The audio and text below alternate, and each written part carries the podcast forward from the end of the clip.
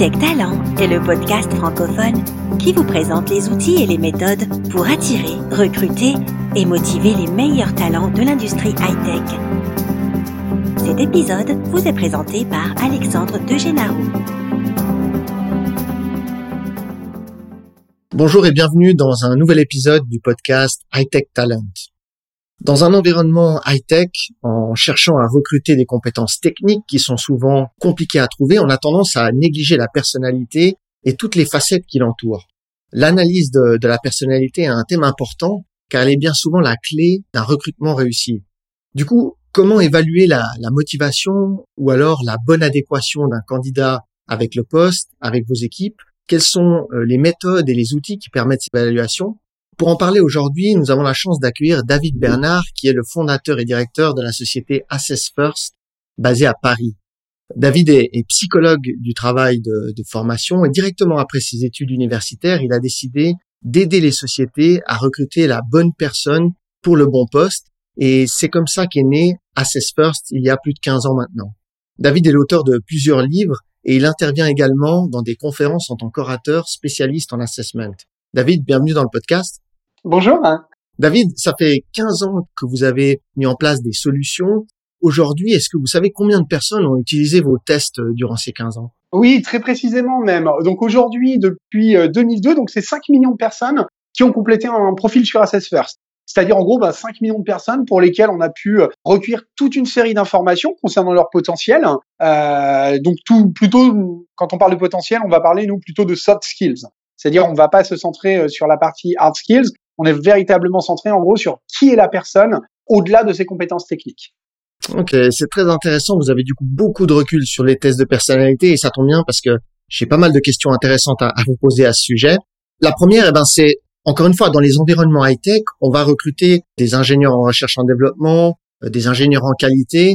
Euh, on recherche des compétences techniques très précises pour un travail très précis et on a tendance du coup, quand on cherche quelqu'un qui a de l'expérience, à être un peu en pénurie de talent, comme on dit beaucoup, à avoir que un ou deux candidats euh, qui correspondent aux besoins techniques. Et du coup, on a tendance, des entreprises ont, tendance à négliger euh, la partie personnalité. Est-ce que c'est quelque chose que vous remarquez et quelles sont euh, les choses qu'on néglige souvent dans ces recrutements?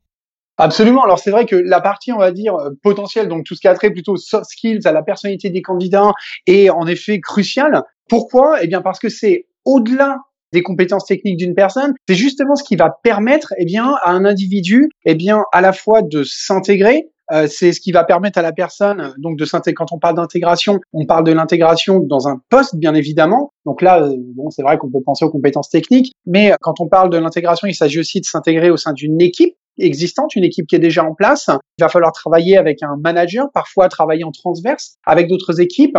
Et euh, c'est vrai qu'on peut avoir parfois tendance, euh, notamment lorsqu'on recrute des profils très techniques, donc bah, à passer un petit peu outre tout ça. C'est-à-dire à se dire, voilà, c'est déjà suffisamment compliqué de trouver une personne qui a euh, les bonnes hard skills, les bonnes compétences techniques, et donc bah, des fois à faire un petit peu l'impasse sur une évaluation plus approfondie. Nous, on se rend compte que les choses sur lesquelles on va faire l'impasse, eh bien, ce sont des choses comme par exemple la capacité d'apprentissage. Alors c'est vrai que ça peut paraître bête, hein, on se dit une personne qui a acquis des compétences techniques, des hard skills, forcément elle a dû les apprendre à un moment donné. Oui, mais en fait le truc c'est qu'on n'apprend pas tous à la même vitesse. Et on se rend compte par exemple que lorsqu'on évalue ce qu'on appelle l'agilité intellectuelle des candidats, ce qui est intéressant c'est qu'à niveau de compétences techniques égales, on peut avoir des personnes qui vont avoir justement des profils extrêmement différents.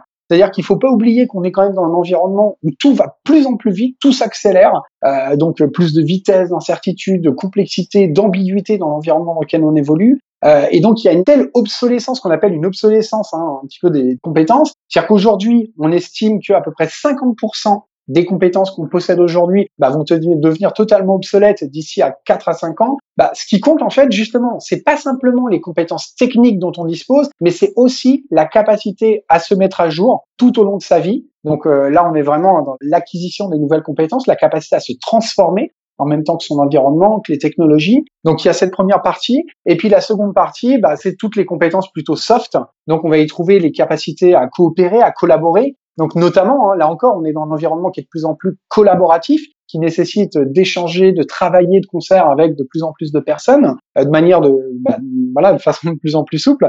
Et euh, donc, c'est hyper important en effet de pouvoir euh, évaluer ces différentes, on va dire, compétences comportementales. Tout à fait. Et c'est vrai que vous les avez citées, il y en a plusieurs, ces compétences que vous, vous appelez potentielles, je crois. Hein quand vous les regroupez toutes. Voilà, absolument. Donc pour nous, le potentiel, ça va être la combinaison de trois choses.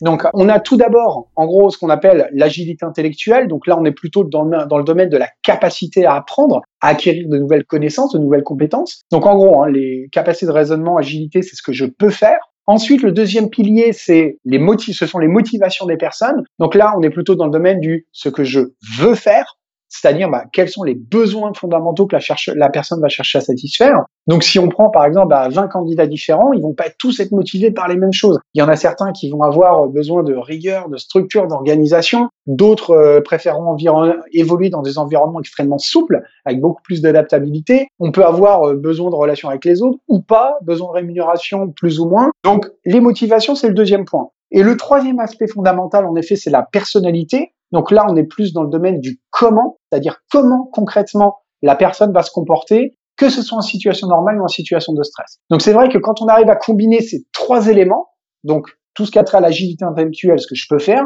les motivations que je veux faire, la personnalité, comment est-ce que je me comporte, ce qui est intéressant, c'est que là, on va avoir une visibilité euh, très intéressante sur justement ce qu'on appelle le potentiel des personnes. Et donc, pour ça, bah, ce qui est important, hein, normalement, c'est justement de pouvoir les combiner de manière intelligente. Par exemple, on peut se rendre compte sur un candidat qu'il va avoir des comportements qui peuvent aller dans le sens du leadership, c'est-à-dire on détecte un potentiel de leadership. Mais si la personne n'est pas mise en mouvement, n'a pas la volonté, n'a pas l'envie euh, d'exercer une certaine influence sur les autres, son environnement, les situations, bah, c'est un potentiel, par exemple, qui va peut-être pas s'actualiser, qui va peut-être pas se réaliser. C'est pour ça que c'est vraiment très important justement de toujours bien euh, combiner ces trois éléments pour avoir une visibilité claire sur ce que la personne pourra faire. Et je voyais euh, lors d'une de vos interventions, vous expliquez qu'en moyenne, 50% des recrutements faits au feeling finalement peuvent aboutir sur des échecs. Euh, c'est assez fréquent. Ouais, absolument. Alors c'est c'est c'est ça peut paraître même assez alarmant. Hein. en fait, c'est 46% très exactement. 46% c'est quoi? C'est la proportion des recrutements qui aboutissent à un échec au bout de 18 mois. Donc ce qui est intéressant, c'est qu'il y a un, chercheur qui s'appelle Mark Murphy qui a mené une grande étude, ce qu'on appelle une étude longitudinale. C'est-à-dire qu'il a suivi 20 000 personnes sur une durée de 18 mois. 20 000 personnes qui avaient été fraîchement embauchées. Et au terme de ces 18 mois, il s'est posé la question, eh bien, que sont devenues ces 20 000 personnes? Et donc, en effet, il a pu constater que 46% des personnes n'étaient plus en poste. C'est-à-dire que soit elles avaient démissionné, soit euh, ces personnes, euh, bah, en gros, avaient été euh, remerciées par l'entreprise c'est à mettre en perspective quand même avec un autre chiffre. Bah justement, 18 à 24 mois, c'est quoi? C'est le temps qu'on estime nécessaire pour qu'une personne soit pleinement opérationnelle à 100% dans son activité. C'est-à-dire que quasiment une personne sur deux n'arrive pas à ce niveau en fait dans les entreprises quand on les recrute. Mais la partie la plus intéressante de l'histoire, c'est au-delà simplement de se dire une fois sur deux ça marche pas, d'essayer de comprendre pourquoi ça n'a pas fonctionné. Et justement, en creusant un petit peu, il s'est rendu compte que dans 11% des cas, c'est-à-dire une fois sur 10, c'est en effet dû au fait que la personne n'a pas les compétences techniques, ne possède pas les savoirs, les savoir-faire qui vont lui permettre eh bien de faire son job. Mais dans 89% des cas, c'est-à-dire quasiment 9 fois sur 10, la cause de l'échec du recrutement peut être imputée à des problèmes qui sont de près ou de loin liés à des questions de comportement. Donc parmi ces problèmes, on va y trouver notamment, eh bien, par exemple, le fait que les valeurs personnelles du candidat, de la candidate, sont en décalage fort avec ce qu'on peut observer en termes de culture d'entreprise. C'est-à-dire qu'à un moment donné, le candidat ne s'y retrouve pas dans son job, enfin la mission ne fait pas sens, les valeurs ne lui parlent pas, donc il y a un, écart fort. Euh, il peut s'agir également du décalage qu'on peut avoir aussi entre le mode de fonctionnement naturel d'une personne, c'est-à-dire les comportements qu'elle a tendance à présenter chaque jour, et ce qu'on va lui demander de faire au quotidien, en gros, si vous demandez à une personne quand elle se lève d'aller à droite euh, toute la journée et qu'elle elle a envie de marcher à gauche parce que c'est son mode de fonctionnement naturel, à un moment donné, ça va pas aller. Et puis on a également aussi toutes les questions qui sont liées aux affinités, bien sûr. C'est-à-dire que si à un moment donné, eh bien la mayonnaise ne prend pas en gros entre le nouveau candidat, la nouvelle candidate et l'équipe qui est en place ou entre la personne et le style de leadership de son manager, bah, à un moment donné, ça va coincer quelque part. Quoi. Hum. Ouais, tout à fait. Et encore une fois, c'est vrai que euh, dans ces environnements high-tech où on cherche des profils qui sont déjà assez rares, quand on tient la bonne compétence technique, on a tendance parfois à, négliger un peu ou à moins bien évaluer toutes ces facettes. Alors, pour prendre l'exemple, par exemple, d'une personne qui aurait pas beaucoup d'expérience pour détecter ces facettes en entretien, quels sont vos conseils et quels sont les différents types de moyens finalement qu'on a à disposition pour essayer d'évaluer ces compétences? Bah, en fait, il y a trois façons hein, d'évaluer ces compétences, euh, ces soft skills. Donc, on peut réaliser ce qu'on appelle un entretien centré sur les comportements. C'est-à-dire que là, en gros, qu'est-ce qu'on va faire? Eh bien, on va poser des questions très précises, qu'on appelle mener un entretien de recherche de faits, qui a pour objectif justement de permettre à la personne de parler justement de, ses compétences comportementales, mais pas d'en parler comme ça en soi de manière décontextualisée. C'est-à-dire que généralement, par exemple, si on cherche à valider, je sais pas, euh, la créativité d'une personne, bien on va lui demander, c'est toujours à peu près le même format de question, hein, on va dire, est-ce que vous pouvez me donner un exemple concret de situation à l'occasion de laquelle eh bien, vous avez dû faire preuve de créativité, à l'occasion de laquelle vous avez utilisé votre inventivité? Donc expliquez-moi quelle était cette situation, comment ça s'est passé, quelles sont les, difficultés auxquelles vous avez été confronté. Mais dans tous les cas, ce qui est très important, c'est vraiment d'essayer d'ancrer la personne dans une situation réelle, dans une situation qu'elle a déjà vécue, et croyez-moi, hein, si une personne, par exemple, bah, commence à mettre cinq minutes pour euh, repenser à la façon dont elle a pu, à un moment donné, être créative, euh, c'est que ça fait pas partie de ses talents. Quoi. Généralement, une personne chez qui ça va être un talent constitutif de son identité, de qui elle est, va forcément avoir des exemples. Donc ça, c'est la première façon de procéder. Donc mener un entretien, euh, on va dire centré sur les comportements. Après, on peut concevoir des mises en situation mais bon, là, ça commence à devenir un peu plus complexe. C'est-à-dire qu'en gros, euh, on va, on va mettre la personne dans une situation, puis on va construire en gros des exercices, on va observer son comportement. Donc, il faut euh, concevoir des grilles d'observation. Euh, parfois, il y a des acteurs qui interviennent, et ainsi de suite. Mais bon, ça, c'est plus réservé au cabinet de conseil en évaluation. Après, on peut utiliser la troisième manière, eh bien, c'est d'utiliser plutôt des outils d'assessment, donc des solutions qui vont permettre, bah, justement, peut-être de manière un peu plus objective que ce qu'on peut faire au travers d'un entretien, de recueillir des informations concernant le potentiel des personnes. Mhm. ok, d'accord. Et juste un petit conseil peut-être à vous demander, par exemple, s'il faut évaluer la, la motivation d'un candidat. Vous avez des astuces à nous donner? Comme ça en, entretien, en face à face Comment est-ce qu'on peut? Alors, des questions, c'est sûr. Est-ce qu'il y a d'autres éléments? Ah oui, ah bah, absolument. Alors, euh, en fait, ça, c'est une question qui est particulièrement fondamentale. Enfin, je suis vraiment content que vous l'abordiez parce que, en fait, justement, la question de la motivation. En fait, ce qui est très, très important d'avoir en tête, c'est que, justement, ce qui est important, ce n'est pas d'évaluer la motivation en soi pour le job, mais les motivations de la personne. Alors, pourquoi? Qu'est-ce qu'on peut faire comme différence? C'est-à-dire que la motivation, ça sera en gros la motivation à faire le job, euh, à, à s'impliquer au sein de l'organisation, la structure de l'équipe, le problème, c'est qu'on est dans un entretien euh, de recrutement. Et un entretien de recrutement, bon, certaines personnes euh, ont même tendance à dire, c'est en gros, la rencontre entre deux menteurs. Hein. C'est-à-dire une personne bah, euh, qui va essayer de faire croire au recruteur qu'il est le candidat idéal, et d'un autre côté, le recruteur qui va vendre, voire survendre l'entreprise au candidat pour l'attirer parce qu'il a repéré qu'il avait les bonnes compétences techniques. En fait, le truc, c'est que on considère que bah, il y a une différence fondamentale entre ce qu'on appelle le bon candidat et le futur bon collaborateur c'est quoi? C'est que le bon candidat, c'est celui qui est un petit peu le professionnel de l'entretien de recrutement. À lui, bien évidemment, hein, il arrivera à vous montrer que, à vous montrer, à vous démontrer qu'il est extrêmement hautement motivé pour décrocher un job chez vous.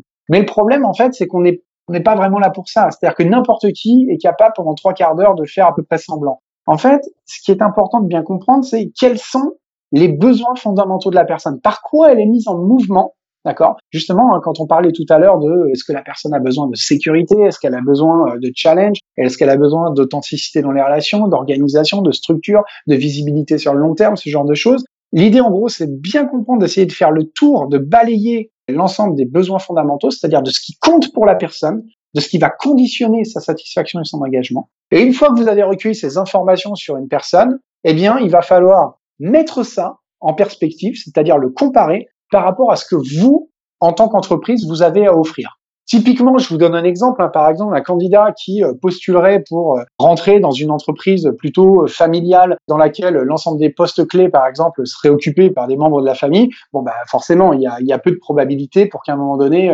certains de ces postes se libèrent. On peut se dire tout est un peu verrouillé. Bah, un candidat, par exemple, chez qui on remarquerait un très fort besoin d'évolution à court ou moyen terme, bah, peut-être que c'est pas forcément le meilleur match pour l'entreprise. De la même manière, une personne qui aura besoin de contact fréquent avec les autres, qui va vous expliquer que ce qui l'énergise au quotidien, ce qui lui donne, en gros, la patate tous les matins, bah, c'est de pouvoir faire de nouvelles rencontres, pouvoir échanger avec des personnes d'horizons divers. Bah, si on lui demande de travailler euh, dans le bureau du troisième sous-sol, sans la fenêtre et sans Internet, je caricature euh, exprès, hein. mais, mais bien évidemment, ça ne va, ça ne va pas fonctionner. Quoi. Voilà. En fait, ce qu'il faut bien se dire, c'est que euh, si on souhaite avoir un collaborateur, une collaboratrice, eh bien, euh, qui va être engagé pas simplement les six premiers mois de la collaboration, mais qui va rester engagé sur le long terme, eh bien, il faut que cette personne s'y retrouve fondamentalement. Alors, je sais que parfois on peut dire, ok, mais bon, le travail, c'est le travail. Euh, pour l'épanouissement total, euh, l'expression des passions, il y a les loisirs, il y a la vie personnelle. Mais en fait, on se rend compte, et notamment avec les nouvelles générations, que c'est de moins en moins le cas. C'est-à-dire que de plus en plus, maintenant, les personnes ont besoin, d'une part, de trouver du sens, mais également de pouvoir, eh bien, s'épanouir véritablement, trouver satisfaction euh, par rapport à leurs besoins fondamentaux au quotidien. Et leur quotidien, c'est aussi euh, leur activité professionnelle, bien sûr. Tout à fait. Quand on vient sur les aspects de personnalité, de motivation, c'est vraiment un tout et ça comprend euh, beaucoup, beaucoup de paramètres. Et nous, on s'est intéressé, on voulait discuter avec vous pour plusieurs points, notamment par rapport à votre outil aujourd'hui qu'on est allé tester, qu'on est allé voir. On, trouve très intéressant parce que il y a quelques années, on a, avec nos clients, euh, mis en place un système de recrutement à l'aveugle. Et le recrutement à l'aveugle, qu'est-ce que c'est? C'est que pour certains clients et certaines positions, on va leur envoyer des candidats qu'on a sélectionnés sans euh, transmettre de CV, alors soit aux responsables des, ressources humaines, soit aux managers, et ils vont les rencontrer avec euh, un fil de discussion pour faire connaissance. Et ils vont pas être biaisés dans le recrutement et dans le premier contact par leurs préjugés en voyant un CV. Parce que souvent, en voyant un CV, qu'on soit euh, débutant dans le recrutement ou très expérimenté, on a des préjugés par rapport à, à l'entreprise dans laquelle a été le candidat avant, combien de temps il a fait, énormément de différents paramètres.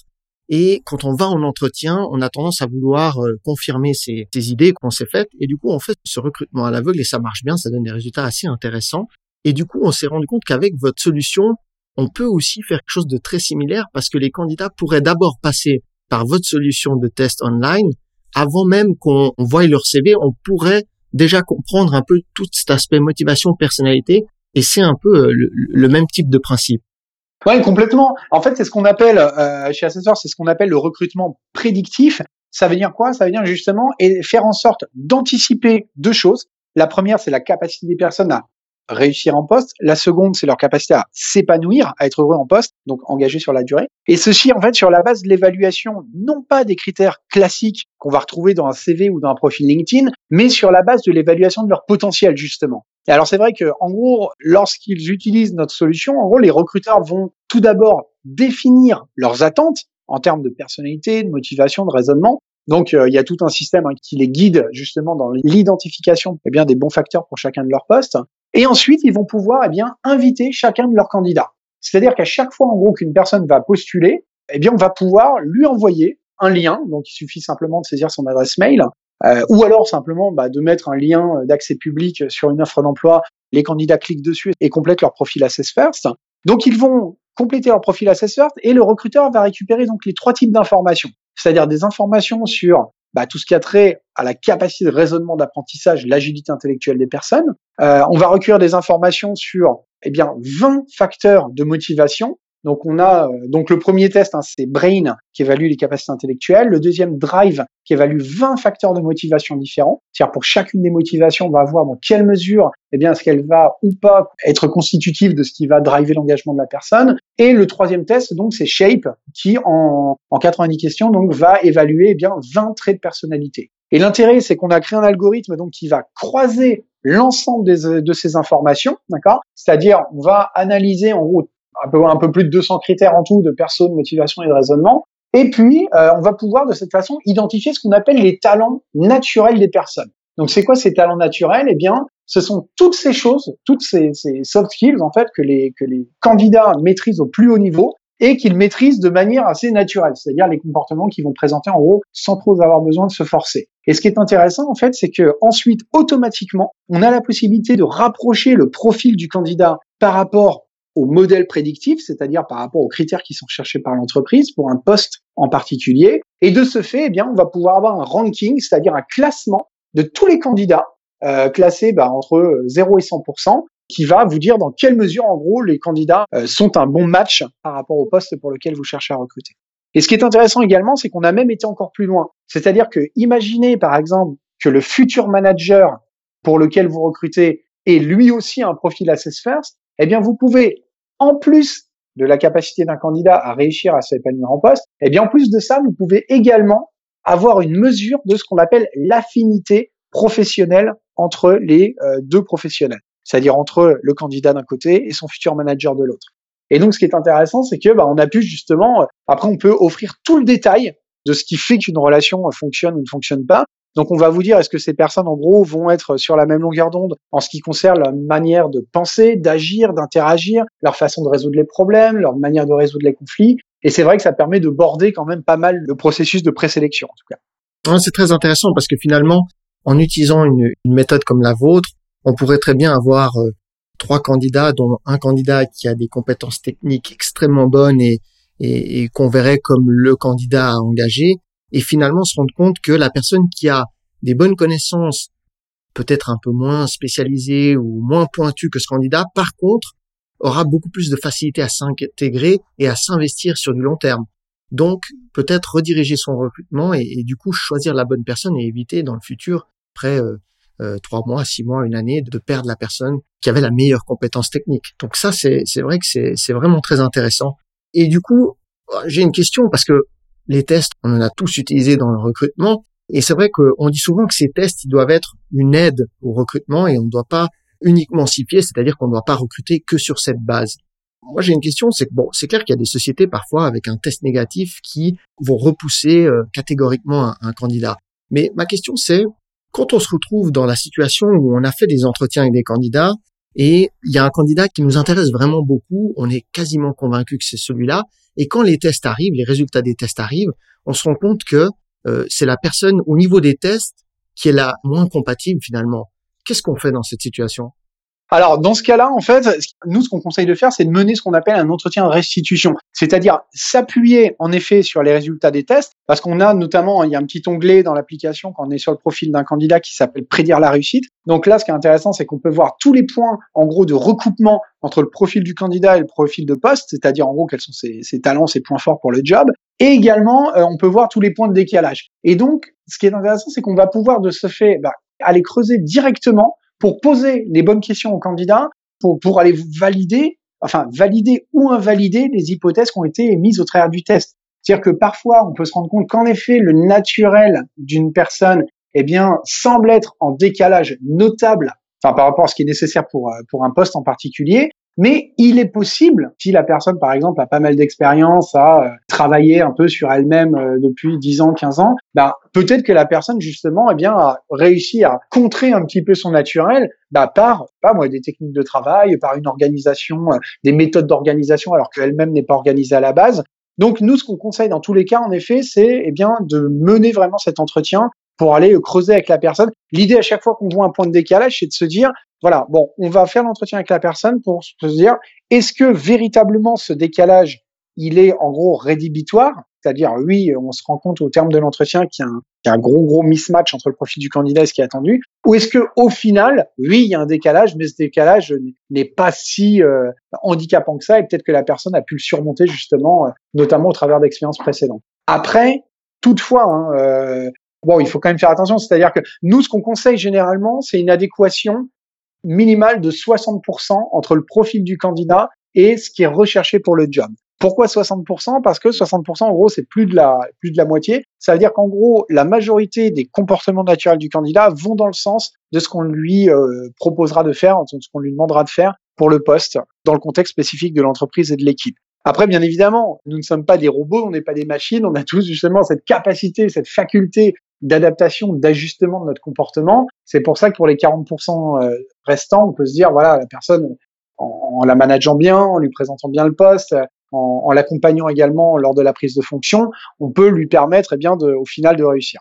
Après, une personne qui serait à 12% d'adéquation ou 22% euh, d'adéquation par rapport à un job, euh, là, je mettrais quand même des plus grosses réserves. Hein. Ça veut dire quoi? Ça veut dire qu'en gros, bah, voilà, la très grosse majorité de son naturel est à, l'encontre en fait de ce que vous lui demanderez de faire. Donc après, bon, par accident, ça peut réussir, mais Ouais, ouais, tout à fait. Ouais, il peut y avoir des, des erreurs, mais alors, c'est, si on a un candidat dans, dans lequel on, on, avait, on avait fondé beaucoup d'espoir et que le test revient euh, pas si bon finalement, c'est toujours d'en discuter avec lui, de creuser un peu ses points justement et peut-être parfois de le mettre un peu face à, ce résultat pour voir comment il réagit et, en discuter avec lui finalement. Absolument. Et ce qui est important aussi de bien noter, c'est que un candidat, par exemple, dont les soft skills ne sont pas en cohérence par rapport à un poste en particulier, eh bien, ces mêmes soft skills peuvent tout à fait convenir à un autre client. Hein. C'est-à-dire que après, ça peut être très contextuel. C'est-à-dire qu'il y a des entreprises, par exemple, qui vont attendre de leurs collaborateurs, collaboratrices, que ceci ait énormément de leadership, qu'ils fassent preuve d'une forte créativité dans d'autres structures, ce qui sera à privilégier, c'est au contraire bah, des personnes euh, qui ont peut-être moins besoin euh, de s'imposer, euh, de, de, de s'affirmer dans les relations aux autres, et des personnes avec une approche peut-être plus conventionnelle dans leur façon de penser, dans leur manière de travailler. Donc, ce qui peut être intéressant, notamment lorsqu'on est un cabinet, eh bien, c'est que ça va permettre pour un candidat qui a un profil, à un moment donné, de pouvoir le confronter également par rapport, eh bien, aux différents, euh, aux différents postes ouvert chez les différents clients dont il, dont il dispose. D'accord, ok. Ok, super. Bah, David, je pense qu'on pourrait parler euh, des heures entre passionnés sur euh, sur ce thème. Ça sera avec plaisir. Euh, qui, qui, qui, nous intéresse vraiment tous les deux. On arrive déjà au bout. Moi, je vous remercie beaucoup d'avoir participé à, à, ce podcast et de nous avoir donné ces outils et ces petites astuces. Comment est-ce qu'on peut vous suivre, peut-être rentrer en contact avec vous si, si on a des questions ou si on s'intéresse avec votre outil? Alors, je pense que la façon la plus simple, c'est euh, bah, pour avoir plus d'infos sur les outils, ça serait d'aller sur le site d'Assess First. Donc, c'est www.assess comme euh, assessment. Donc, assessfirst.com. Donc, www.assessfirst.com. Et donc, ce qui est intéressant, c'est que donc, on offre également la possibilité pour les, les, personnes qui le souhaitent, donc de se créer un compte gratuit pendant 14 jours. Et pendant 14 jours, donc, ils vont avoir la possibilité, eh bien, de tester toutes les fonctionnalités de l'application et d'évaluer un nombre illimité de candidats. Donc, ils peuvent évaluer euh, 2, 3, 4, 5, 10, 50 candidats s'ils le souhaitent pendant une période de 14 jours et accéder à l'ensemble des fonctionnalités de la solution. Après, pour nous suivre, euh, on, donc on publie également pas mal de contenu sur notre blog, donc on peut retrouver au travers du site internet.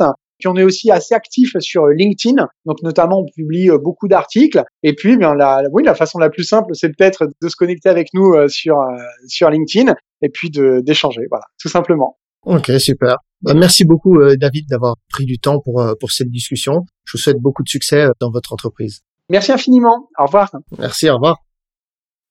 Avant de nous quitter, sachez que toutes les informations citées dans cette discussion, ainsi que les liens, sont disponibles dans les notes de cet épisode sur le site hightech-talent.com.